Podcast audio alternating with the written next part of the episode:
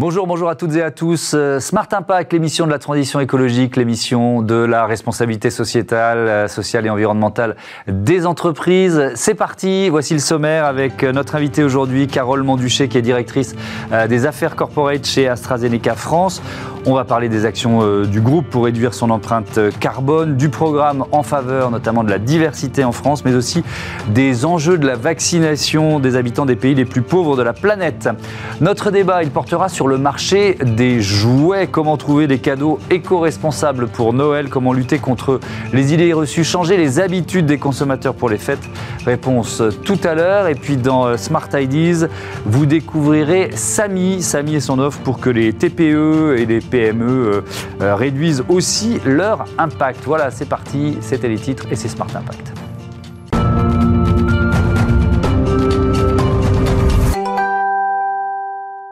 Carole Monduchet, bonjour, bienvenue. Vous êtes donc la directrice des affaires corporate chez euh, AstraZeneca France. Quelques chiffres au niveau mondial pour commencer. Euh, AstraZeneca, c'est le 11e laboratoire mondial, 26,6 milliards de dollars de chiffre d'affaires, 6 milliards de dollars investis dans la recherche et développement, 76 000, plus de 76 000 collaborateurs et plus de 10 000 toujours dans cette recherche et développement. Euh, AstraZeneca qui est membre fondateur de la Sustainable Markets Initiative, ça suppose quels engagements mondiaux, notamment euh, sur la réduction des émissions de gaz à effet de serre? Alors AstraZeneca s'est engagé en 2020 euh, à avancer de 10 ans euh, son plan de décarbonation.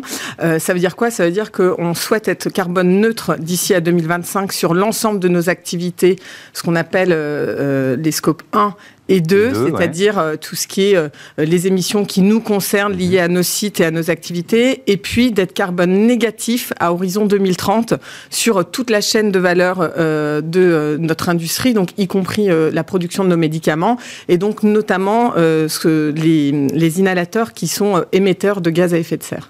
Ça veut dire, alors là, on parlait de recherche et développement, 10 000 collaborateurs en R&D il faut réinventer un inhalateur. Quoi. Il faut quelque chose de totalement différent, c'est ça? Tout à fait. Il faut euh, repenser euh, notre manière de, de, produire un inhalateur. Et donc, on a euh, un programme d'investissement sur l'ensemble de ce programme Ambition Zéro Carbone mmh. de 1 milliard d'euros à horizon 2030. Donc, effectivement, c'est assez conséquent. Et puis, c'est aussi un travail quotidien. C'est une rigueur dans toutes les actions qu'on mène. Mmh. Et donc, il faut ne rien lâcher. et pourquoi on fait ça? Parce qu'on considère qu'aujourd'hui, la santé de la planète, la santé santé euh, des gens et mmh. la santé de nos, euh, nos économies sont intrinsèquement liées. Il euh, y, a plein de leviers quand on parle d'impact d'une entreprise, la consommation d'eau, d'électricité, les emballages, les, les, déchets. J'aimerais qu'on parle des emballages, par exemple, parce que quand on, fait du médicament, je ne sais pas quelle est le, la quantité euh, d'emballage qu'AstraZeneca peut, peut produire euh, et utiliser dans, dans, une année, mais comment vous travaillez sur ce levier-là? Alors, je n'ai pas les chiffres exacts sur la, production et la consommation hmm. d'emballage. Ce qui est sûr, c'est que dans cette logique de réduction des émissions de carbone et de réduction de notre empreinte sur la planète, il y a effectivement euh, tout un chantier sur la réflexion autour de ces emballages, tout en sachant que ces emballages doivent répondre à certaines normes, évidemment, Bien sûr, et qui peuvent différer il y a de la selon sécurité, les pays. Il y a de la sécurité à tenir, donc voilà. Euh, donc c'est pas si simple, quoi. Tout à fait. C'est à nouveau, c'est un temps long, mhm. et puis euh, évidemment, on ne mène pas ces combats seuls. ce sont des combats qu'il faut mener collectivement,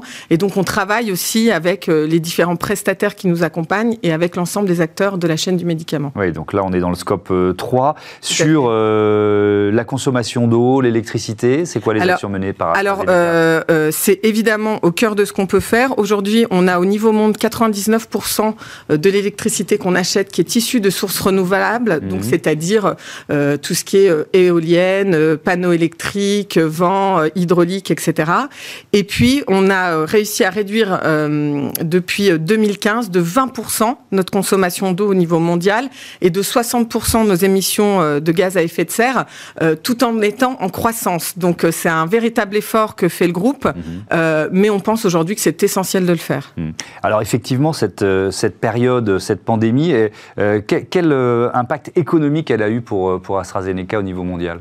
Alors aujourd'hui, nous, on est évidemment présent dans le vaccin avec, avec la lutte contre le Covid, mhm. et puis dans certains traitements également, mais on a aussi continué des actions dans nos aires thérapeutiques majeures que sont euh, l'oncologie oncologie, mhm. que sont les maladies respiratoires et immunologiques, et puis les maladies cardiovasculaires, rénales et métaboliques. Il faut savoir que au-delà de l'accès large et accessible qu'on a souhaité donner à prix coûtant à notre vaccin, mhm. il y a aussi toutes les actions pour continuer à soigner des patients qui souffrent de maladies chroniques, mhm. et puis à encourager aussi le dépistage de ces maladies, parce qu'il est essentiel aujourd'hui de se faire dépister d'un cancer, même si on est dans le cadre d'une pandémie, les autres maladies sont toujours là et elles n'attendent pas. Et c'est très important de faire passer ce message parce que évidemment, on est de nouveau dans une période de tension dans les hôpitaux avec l'obligation euh, de reporter certains, euh, certaines opérations, mais il faut quand même que les gens qui sont malades se fassent dépister pour toutes les maladies et soient, et soient vigilants là-dessus. Cette notion de prix coûtant sur le vaccin, hein, euh, c'est important parce que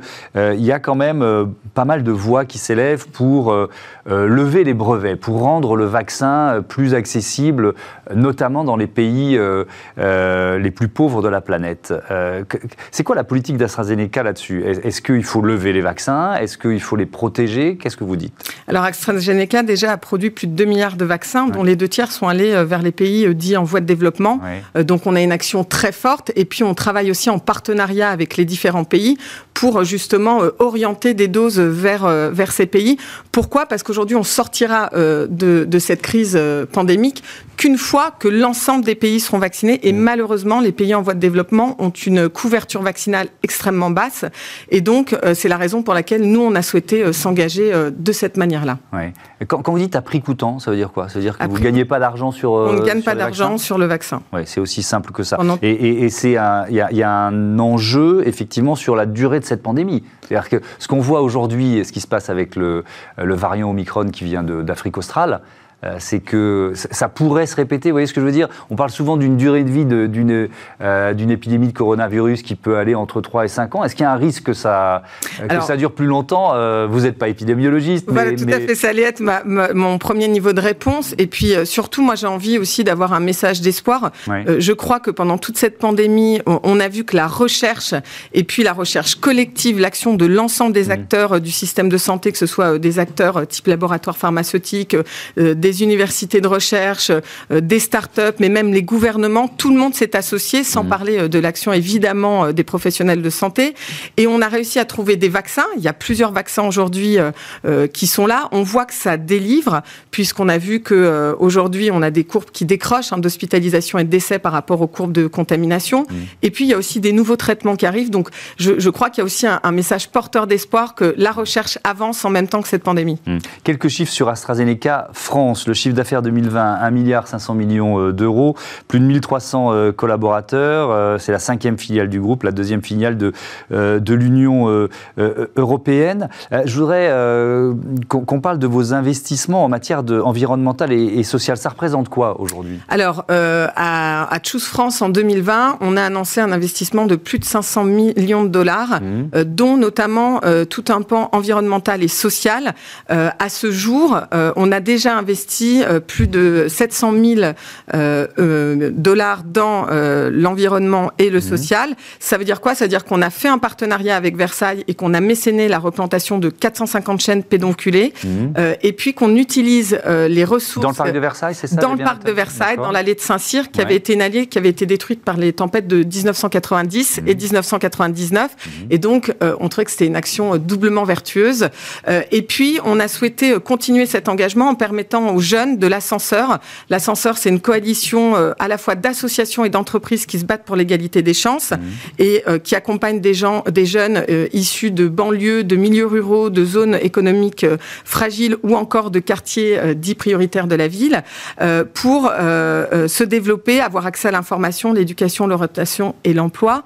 Et donc, on a décidé de orienter l'ensemble des, des contreparties qu'on avait de ce partenariat pour ces jeunes avec un programme ludo-éducatif. Et euh, notamment dans ce cadre-là, ils vont pouvoir visiter les chantiers euh, de Versailles. Ça veut dire rencontrer euh, des artisans, discuter avec des couvreurs, des doreurs, mmh. des, des restaurateurs de ce château et découvrir des nouveaux métiers aussi. Mmh.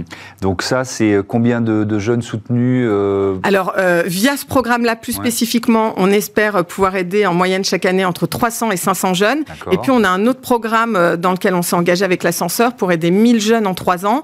Il faut savoir qu'on est partenaire fondateur de l'ascenseur depuis 2019 et mhm. que chaque année, on enrichit le nombre de projets qu'on a avec eux parce que plus que jamais, c'est un combat à mener. Mhm. Je vous donne un chiffre qui est particulièrement impactant sur ce sujet. Il faut six générations pour sortir de la pauvreté en France contre quatre dans les pays de l'OCDE et deux dans les pays nordiques. Donc je crois que c'est un problème sur lequel il faut collectivement agir. Et, est-ce que cet objectif d'inclusion, euh, il, existe aussi ou quelle forme il dans la politique de recrutement d'AstraZeneca France Alors on fait précisément ce, programme pour permettre à des jeunes talents euh, d'intégrer notre entreprise. Il faut mhm. savoir qu'entre 7 et 12 ans, euh, votre horizon diminue, qu'il a, que le mentorat, quand vous accompagnez des jeunes, diminue de 30% le risque de décrochage en première année d'enseignement sur période. Mhm. Et donc toute cette action, elle a pour but d'accompagner ces jeunes à l'emploi, et notamment chez nous, puisqu'aujourd'hui, euh, une étude McKinsey a montré que euh, les entreprises qui sont diverses et inclusives performent de 36% plus. Donc ce n'est pas seulement utile, c'est aussi un intérêt pour nous. Merci beaucoup, merci euh, Carole Manduchet, à bientôt sur Bismart. on passe à notre débat, c'est déjà Noël.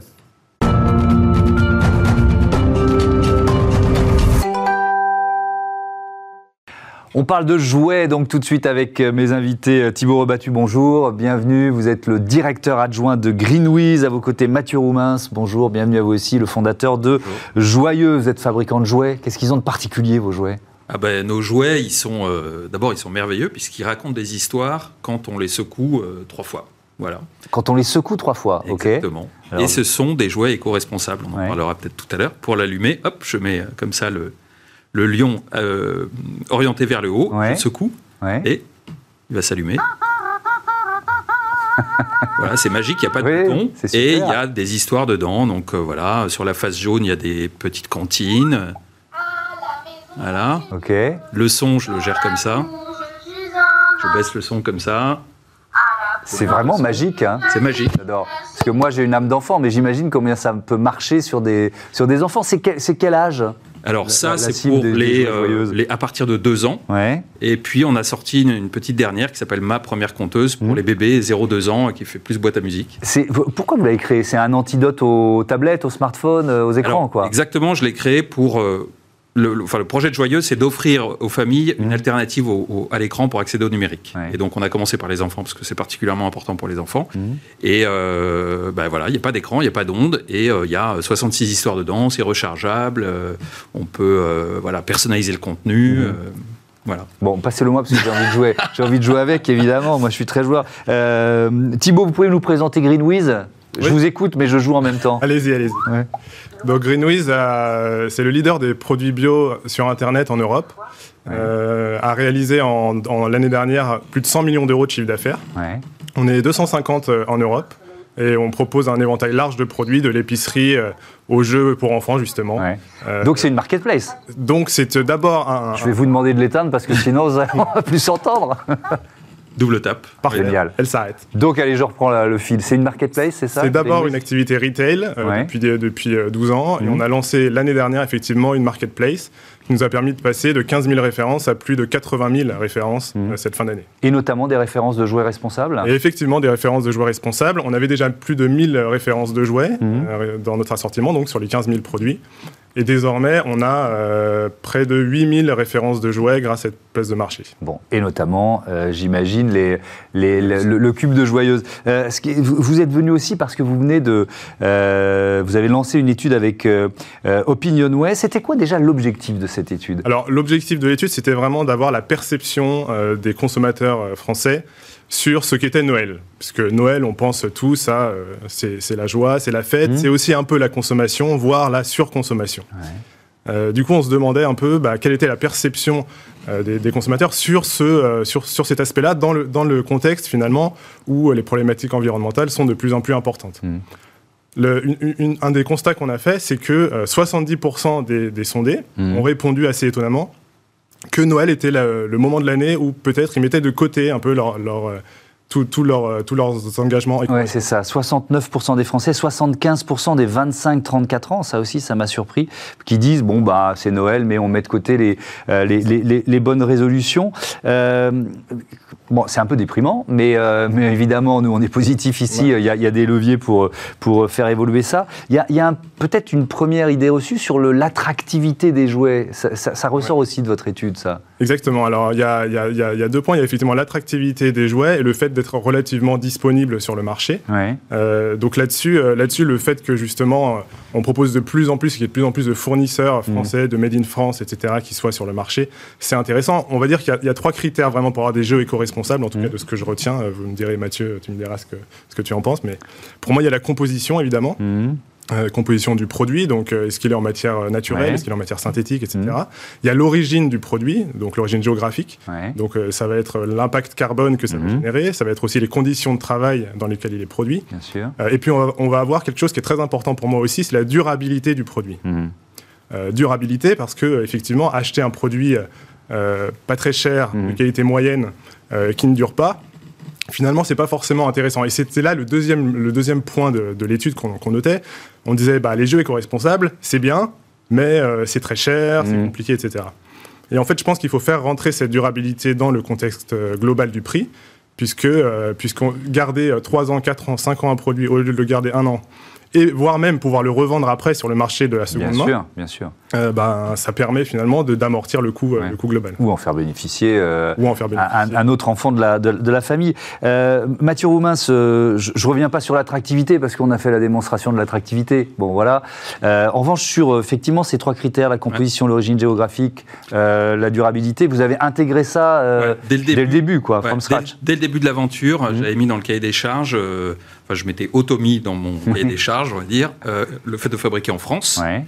Et c'était pas une sinécure d'ailleurs. Il euh, faut un peu se battre pour bouger les lignes et, euh, et je enfin, je suis très fier parce qu'on est vraiment les pionniers mhm. du, du, jouet électronique fabriqué en France. et puis la durabilité dont tu parlais à l'instant, qui, est, qui est fondamentale. Et dès le début, ça, ça faisait partie du cahier des charges. Typiquement, euh, il n'y a pas de colle là-dedans. Enfin, il est clippé. L'essentiel est clippé. Mhm. Et donc, c'est réparable. D'accord. Euh, voilà. Et donc, dès le début, par exemple, on a créé un atelier de réparation. Mhm. On appelle ça l'atelier. Et euh, bah, si la conteuse a un bébé, elle, a un bobo, pardon, elle est tombée d'un peu trop ou quoi, euh, les gens nous l'envoient à l'atelier, on la répare, on, lui met un petit coup de polish et mhm. elle repart chez les gens. Quoi. Et, la composition, les matériaux d'origine Alors, c'est de la plasturgie, hein, ça c'est couvert de silicone. Euh, donc euh, voilà, c'est et à l'intérieur, il y a des, des, composants électroniques. Mhm.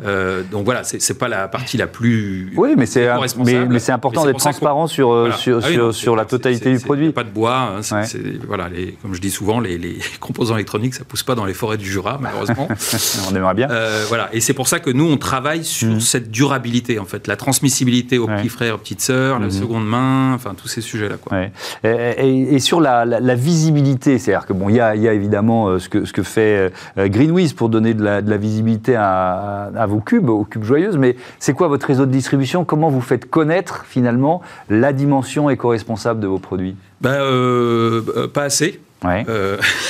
non, non, mais bon. Et donc, euh, on, ça, ça, fait partie de nos, nos axes de travail, de faire savoir euh, cette dimension-là. Alors, sur la partie fabrication France, là, je pense qu'on est euh, assez identifié mhm. comme faisant partie prenante du, du, Made in France, mais sur l'éco-responsabilité, pas assez. Donc, ben, on est présent, par exemple, sur des plateformes qui développent ce, voilà, ces, ces, ces produits-là. Donc, mhm. chez Greenwiz, on est présent chez vous depuis le début, je crois. Ouais. Et, pendant que vous parlez, il y a le logo euh, jouet français qui, euh, qui s'affiche. Euh, ça, c'est une demande des consommateurs qui est de plus en plus forte. Vous, vous le ressentez, vous Et puis ensuite, je vous poserai la, la, même ah, ben question. alors, nous, clairement, hein, on, a notre première mise sur le marché, c'est 2018, Noël 2018. Mhm. C'était l'année de la démission de Hulot, du gouvernement, et des Gilets jaunes, des premiers Gilets jaunes.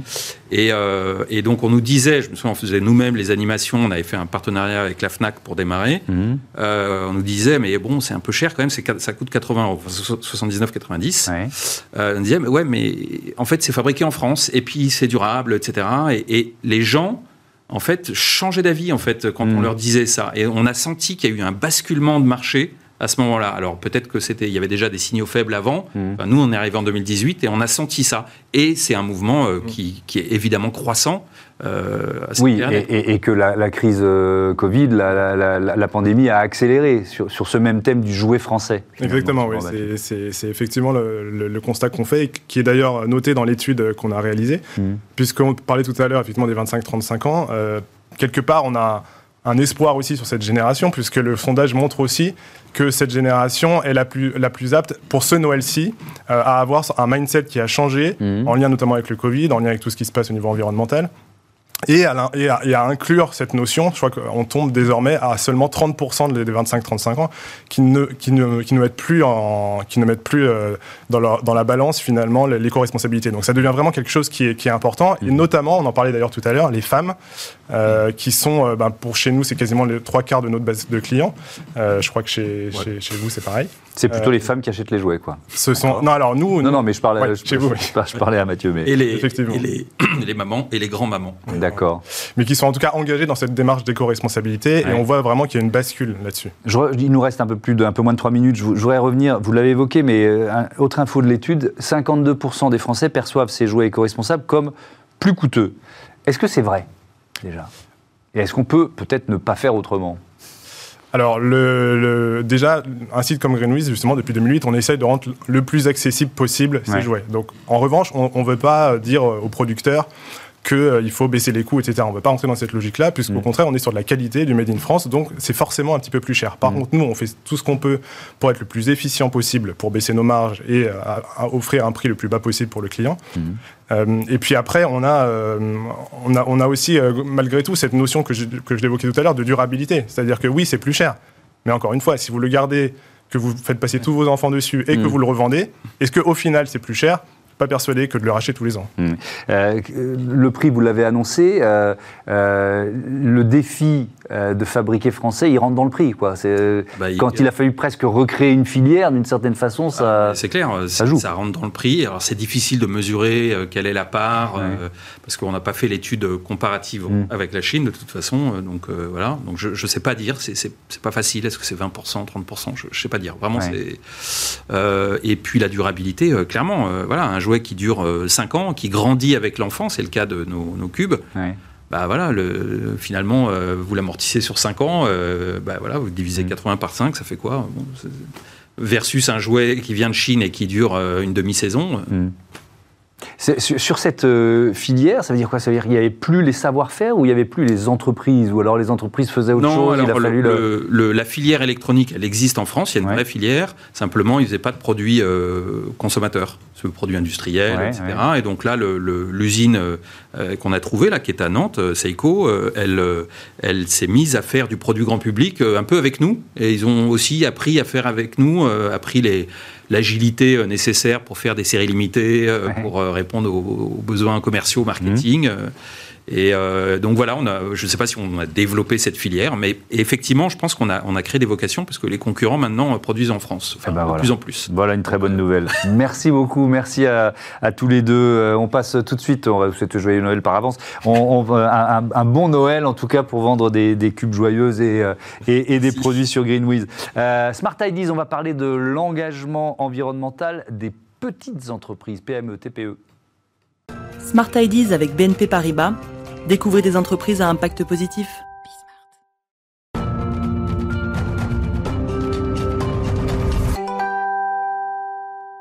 Smart Ideas avec euh, Nicolas Crestin, le cofondateur de Samy. Bonjour. Bonjour Bienvenue. Vous l'avez créé quand, avec qui et surtout pourquoi?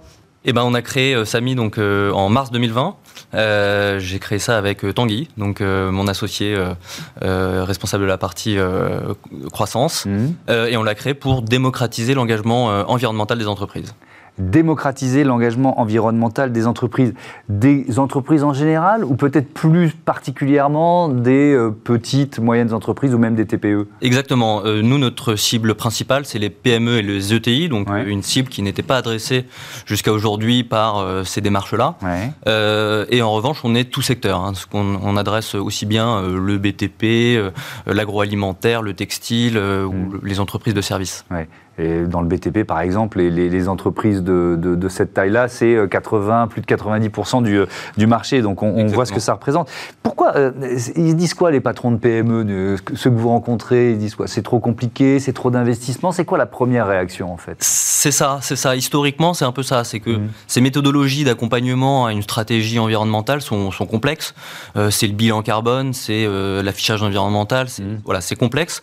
Euh, et donc, il y a un certain frein, parce qu'il y a un coût. Généralement, c'est des consultants qui vous accompagnent dans cette démarche-là. Donc, c'est un coût important et c'est aussi du temps en interne. Hmm. Euh, et c'est là où Samy vient se positionner avec son outil technologique qui va euh, simplifier un peu toutes ces démarches pour le client et pour nous qui hmm. traitons la donnée finalement. Alors, justement, c'est quel outil et quelle solution vous proposez? Eh ben, donc, Samy, c'est un logiciel en ligne qui va vous permettre de mesurer votre impact.